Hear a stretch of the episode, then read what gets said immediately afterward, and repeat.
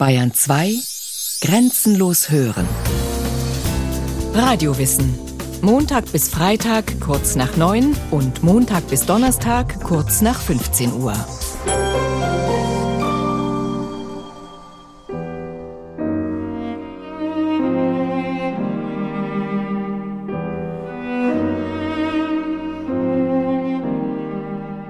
Man setzt uns auf die Schwelle.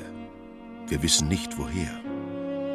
Da glüht der Morgen helle, hinaus verlangt uns sehr. Der Erde Klang und Bilder, tiefblaue Frühlingslust, verlockend, mild und wilder, bewegen da die Brust. Bald wird es rings so schwüle, die Welt eratmet kaum, Berg, Schloss und Wälder, kühle, stehen lautlos wie im Traum und ein geheimes Grausen beschleichet unsern Sinn. Wir sehnen uns nach Hause und wissen nicht, wohin.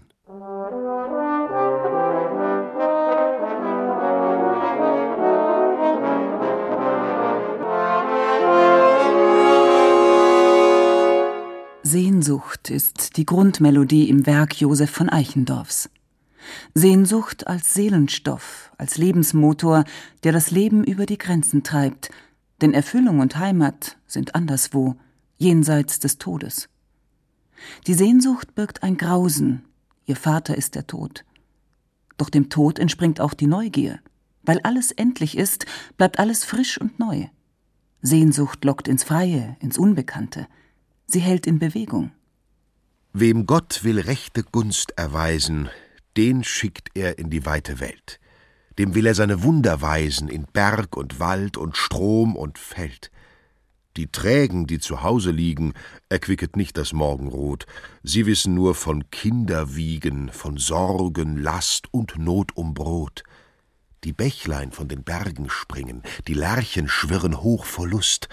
Was soll ich nicht mit ihnen singen aus voller Kehl und frischer Brust? Den lieben Gott lass ich nun walten, der Bächlein, Lerchen, Wald und Feld und Erd und Himmel will erhalten, hat auch mein Sach aufs Best bestellt. Taugenichts nennt sich der Wanderer, der mit diesem Lied auf den Lippen in die Welt hinauszieht. Ein junger Mann, der den bürgerlichen Bahnen nichts abgewinnen kann, den das freie Feld lockt, die Landstraße, die Natur. Er dichtet, singt und spielt Geige, die Herzen fliegen ihm zu. Ei, lustiger Gesell, er weiß ja recht hübsche Lieder zu singen. Euer Gnaden aufzuwarten wüsste ich noch viel schönere. Spring er nur hinten mit auf. Wenn hübsche Mädchen aus dem Fenster einer Kutsche lachen, springt er gerne hinten auf den Wagentritt und nimmt's nicht weiter übel, dass man ihm keinen Sitzplatz im Inneren der Kutsche einräumt. Die Fahrt endet in einem Schloss. Dort wohnen die beiden Damen. Der Taugenichts will bleiben. Erstens hat er seine Geldmünzen unterwegs verloren und zweitens gefällt ihm eine der beiden jungen Frauen ganz besonders gut. Liebe und Geld sind starke Bindungsmittel, auch für den freiheitsliebenden Taugenichts. Doch wer bleiben will, muss sich nützlich machen. Der Taugenichts wird Hilfsgärtner, und sein Chef ist nicht gerade aus dem Stoff gemacht, aus dem die Träume sind. Zuletzt kam endlich der Gärtner, brummte was von Gesindel und Bauernlümmel unterm Bart und führte mich nach dem Garten, während er mir unterwegs noch eine lange Predigt hielt, wie ich nur fein nüchtern und arbeitsam sein, nicht in der Welt herumvagieren, keine brotlosen Künste und unnützes Zeug treiben solle. Da könnte ich es mit der Zeit auch einmal zu was Rechten bringen. Es waren noch mehr sehr hübsche, gut gesetzte, nützliche Lehren. Ich habe nur seitdem fast alles wieder vergessen. Hin und wieder, anlässlich einer Kahnfahrt zum Beispiel, darf der Taugenichts für die hohe Gesellschaft den Alleinunterhalter spielen. Die schönen Damen und die feinen Herren begegnen dem Sänger herablassend und hochmütig. Wir stießen ans Land, die Herrschaften stiegen alle aus. Viele von den jungen Herren hatten mich, ich bemerkte es wohl, während ich sang, mit listigen Mienen und Flüstern verspottet vor den Damen. Das Herz wollte mir zerspringen vor Scham und vor Schmerz. Es fiel mir jetzt auf einmal alles recht ein, wie sie so schön ist und ich so arm bin und verspottet und verlassen von der Welt. Und als sie alle hinter den Büschen verschwunden waren, da konnte ich mich nicht länger halten. Ich warf mich in das Gras hin und weinte bitterlich. Der Schmerz, der die Novelle aus dem Leben eines Taugenichts durchzieht, ist Eichendorffs eigener.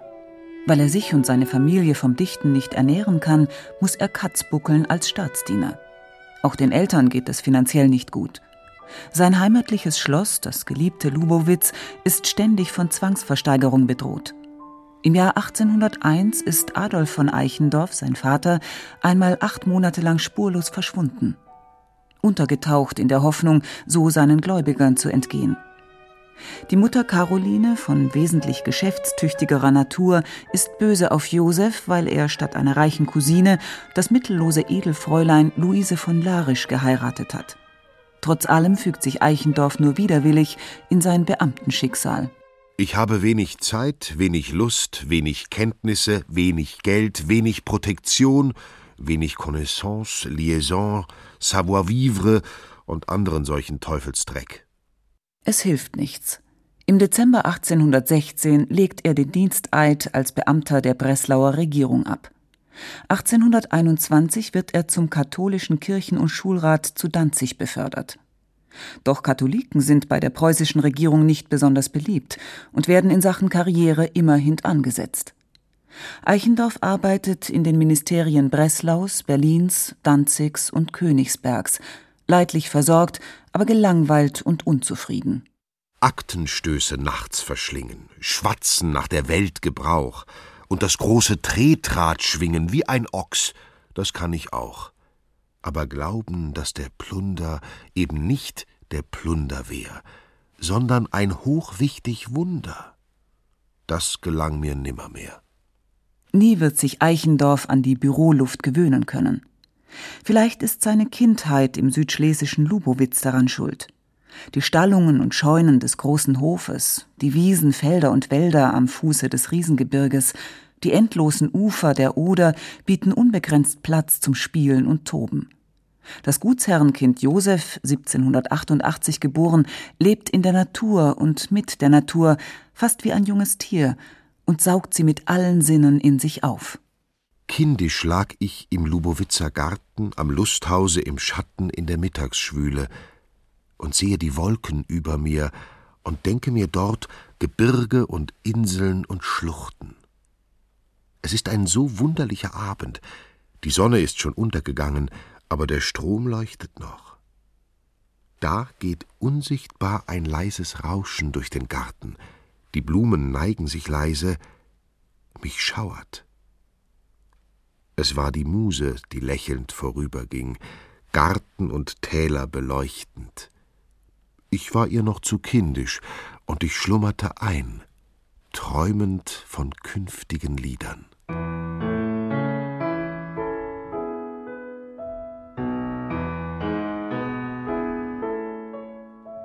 Die Eltern sehen mit Sorge, dass dieses Kind so gerne liest und schreibt. Für einen Adelsspross ist das eigentlich keine standesgemäße Beschäftigung. Wenn Josef ausgiebig schmökern will, versteckt er sich in den Wipfeln hoher Bäume, um dem Blick der strengen Mutter zu entgehen. Die Eltern bestehen darauf, dass Josef etwas Ordentliches lernt, lassen ihn Jurisprudenz und Finanzwissenschaft studieren. Doch nie wird Eichendorff vom Dichten lassen können. Es ist ihm Trost, Zufluchtsort, Gegenwelt. Er dichtet in jeder freien Minute. Er dichtet, wenn es irgend geht, auch in der Amtsstube zwischen Baugenehmigungen für Mineralwasserfabriken und der Organisation städtischer Musikfeste. Dieses unendliche Streben. Gott hat es nicht bloß darum in die Brust der Dichter gesenkt, damit sich diese wenigen dran erfreuen. Es soll die Welt umarmen und ihr die Freiheit wiedergeben das ist kein Zweck, sondern die Natur der Poesie. Die Dinge haben einen Namen, der sie beseelt und den die Dichtung bewahrt. Schläft ein Lied in allen Dingen, die da träumen fort und fort, und die Welt hebt an zu singen, triffst du nur das Zauberwort. Doch die Zeit der Restauration nach den napoleonischen Kriegen ist bleiern und kunstfeindlich. Bürgerlich-liberale Hoffnungen auf ein erneuertes Deutsches Reich haben sich zerschlagen. Die Macht der Fürstenhäuser ist wiederhergestellt, Spitzelwesen und Zensur legen den Künstlern Fesseln an. Der politisch konservative Eichendorff steht den liberalen Forderungen nach Freiheit und Gleichheit ablehnend gegenüber, vor allem dann, wenn sie mit Deutschtümelei und Nationalismus einhergehen. Aber mit dem fürstlichen Absolutismus der alten Ordnung hat er auch nichts im Sinn. Eichendorff ist ein Mann der Mitte. Das Pöbelregiment ist dumm, das Säbelregiment noch dümmer, und so ärgere ich mich täglich tausendmal, und der Ärger ist eine schlechte Muse. Für Eichendorff ist die Vorstellung absurd, dass Menschen das Weltengetriebe eigenverantwortlich lenken können. Der Mensch ist in seinen Augen nicht autonom, sondern abhängig von Gott, Glauben, Tradition und Gewohnheit. Wer dieses lebendige Netz zerreißt, fällt in den Abgrund. Der Mensch ist nicht Herr über sich selbst und schon gar nicht über die Welt. Solange Recht regiert und schöne Sitte, du schlicht und gläubig gehst in sicherer Mitte, da trittst du siegreich zwischen Molch und Drachen, und wo du ruhst, da wird ein Engel wachen. Doch wenn die Kraft, die wir uns selber nennen, die wir mit Schaudern raten und nicht kennen, gebundene Bestien wie geklemmt in Mauern, die nach der alten Freiheit dunkel lauern, wenn die rebellisch sich von dir lossagen, Gewohnheit, Glauben, Sitt und Recht zerschlagen und stürmend sich zum Elemente wenden, musst Gott du werden oder teuflisch enden. Fast mehr noch als die Weltverbesserer und Revolutionäre seiner Zeit fürchtet Eichendorff die Biedermeier, die Spießer, die Pfeffersäcke und Krämerseelen, die im Zeitalter des beginnenden Kapitalismus nichts anderes im Kopf haben, als ihren Beutel zu füllen.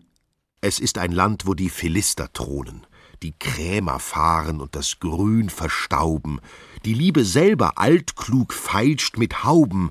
Herrgott, wie lang willst du die Brut verschonen? Eichendorffs Taugenichts ist das Kontrastprogramm schlechthin zum selbstgerechten, engstirnigen Philister. Die Novelle erscheint 1826, trifft offensichtlich einen Nerv der Zeit und wird begeistert gefeiert. Wir können uns doch auch einmal in einem sorglosen, gemütlichen Leben freuen, lobt ein Rezensent, zumal wenn es so durch und durch harmlos nur die liebenswürdige Seite des menschlichen Charakters hervorhebt. Aber der geigenspielende Taugenichts ist nicht harmlos. Er ist ein Außenseiter, ein Ausgestoßener, der viele Demütigungen einstecken muss. Er findet keinen Platz in der Welt. Mir ist's nirgends recht. Es ist, als wäre ich überall eben zu spät gekommen, als hätte die ganze Welt gar nicht auf mich gerechnet. Seine schöne Angebetete entzieht sich, verflüchtigt sich wie ein Traumgebilde, treibt den Taugenichts immer wieder auf die Landstraße. Gegen den Schmerz der Heimatlosigkeit hilft nur das Unterwegssein am besten Richtung Italien, dem Sehnsuchtsland der Dichter der Romantik. Doch dieses Italien, das der Taugenichts als Reisender in einer Pferdekutsche erreicht, ist alles andere als ein Heilmittel. Bei Eichendorff haben die Lieblingsmotive romantischer Dichtung Brüche bekommen. Die Aufbruchsstimmung der Frühromantiker, die sich so viel versprochen haben von der Befreiung der Fantasie und des Unbewussten, teilt er nicht mehr. Der Taugenichts begegnet in der Traumlandschaft Italien unheimlichen dämonischen Gestalten, deren Sprache er nicht spricht und die sein Gefühl des Fremdseins ins Unerträgliche steigern. Denn mir war in dem fremden Lande nicht anders, als wäre ich mit meiner deutschen Zungen tausend Klafter tief ins Meer versenkt, und allerlei unbekanntes Gewürm ringelte sich und rauschte da in der Einsamkeit um mich her und glotzte und schnappte nach mir. Das Unbewusste, Fantastische und Undurchschaubare ist für Eichendorff ein gefährliches Faszinosum, Frauen, Sexualität und Sinnlichkeit mit eingeschlossen. Das märchenhafte Schloss, in das es den Taugenichts verschlägt, erweist sich als Gefängnis. Eine schlafende, schwarzlockige Schönheit erregt die Sinne, eine hexenhafte Alte sind auf Mord und Totschlag. Und ich konnte nicht fort von hier. Ach, mir war so weh im Herzen, ich wusste gar nicht mehr, was ich tun sollte. Dabei war es mir auch immer, wenn die Blätter draußen rauschten oder eine Ratte am Boden knosperte, als wäre die Alte durch eine verborgene Tapetentür heimlich hereingetreten und lauere und schleiche leise mit dem langen Messer durchs Zimmer.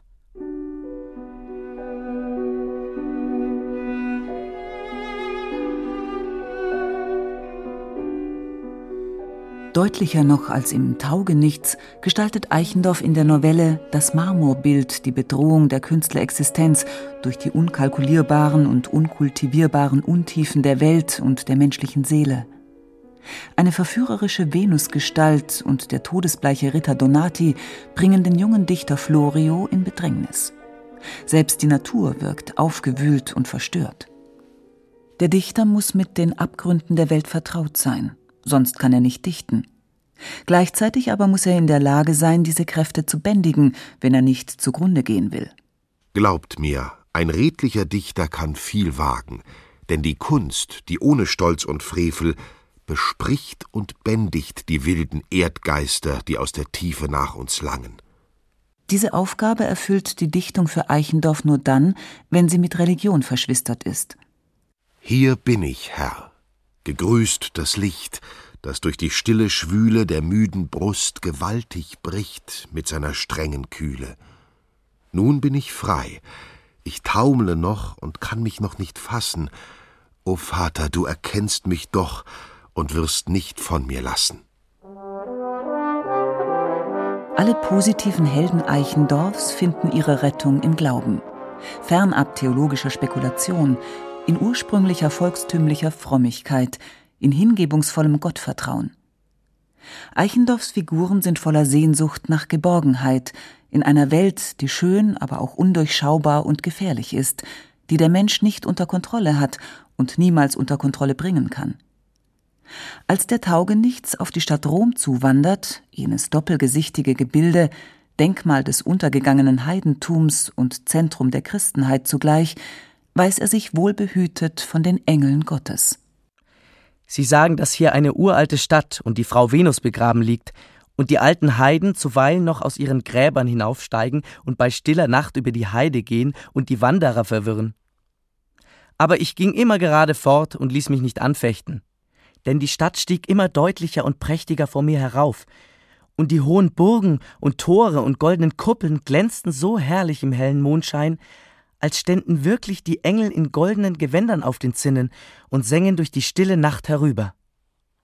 Der Taugenichts widersteht allen Versuchungen, denen einer ungezügelten Sinnlichkeit ebenso wie einer selbstzufriedenen Bürgerlichkeit, und findet zum Schluss sein Mädchen, das, anders als befürchtet, durchaus keine Gräfin ist, sondern die Tochter des Portiers. Einer Ehe steht also nichts im Wege. Ein Weggefährte des Taugenichts lässt das junge Paar hochleben. Ihr zwei lieben, lieben, närrischen Leute, schlagt den seligen Mantel um euch, dass die ganze andere Welt rings um euch untergeht. Liebt euch wie die Kaninchen und seid glücklich. Ein sonderbarer Glückwunsch. Verträgt sich die Liebe der Kaninchen mit den Träumen eines Künstlervagabunden? Doch der Taugenichts ist längst dem Charme der Weiblichkeit verfallen und dem Zauber vertraulicher Alltäglichkeit auch. Mir war so wohl, wie sie so fröhlich und vertraulich neben mir plauderte. Ich hätte bis zum Morgen zuhören mögen. Ich war so recht seelenvergnügt und langte eine Handvoll Knackmandeln aus der Tasche, die ich noch aus Italien mitgebracht hatte. Sie nahm auch davon, und wir knackten nun und sahen zufrieden in die stille Gegend hinaus. Der Bürger hat über den Künstler gesiegt. Aber wer weiß, was die beiden daran noch zu knabbern haben werden. Und es war alles, alles gut so gut wie es halt werden kann in dieser unvollkommenen Welt. Eichendorffs Dichtung sucht sichere Bahnen für alles Sinnliche und Ausschweifende. Doch der Zauber antibürgerlicher Gegenwelten leuchtet auf in jedem Wort, wie hier in dem Gedicht an eine junge Tänzerin. Kastagnetten lustig schwingen, seh ich dich, du zierlich Kind. Mit der Locken schwarzen Ringen spielt der sommerlaue Wind. Künstlich regst du schöne Glieder, glühend wild, zärtlich mild, tauchest in Musik du nieder, und die Woge hebt dich wieder. Eichendorff selbst genießt die Geborgenheit eines bürgerlichen Lebens und leidet gleichzeitig unter den Fesseln, die es ihm auferlegt. Er liebt seine Frau Louise und seine Kinder. Louise, klug, temperamentvoll und optimistisch, ist dem sensiblen, oft niedergeschlagenen Dichter ein großer Halt.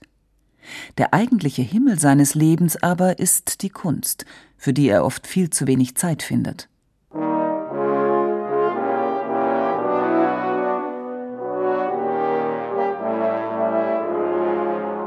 Was kann man ihr anders geben als sich selber ganz? Sie wird wirklich zur Geliebten, deren blaue Augen, roter Mund ewig keine Ruhe lassen.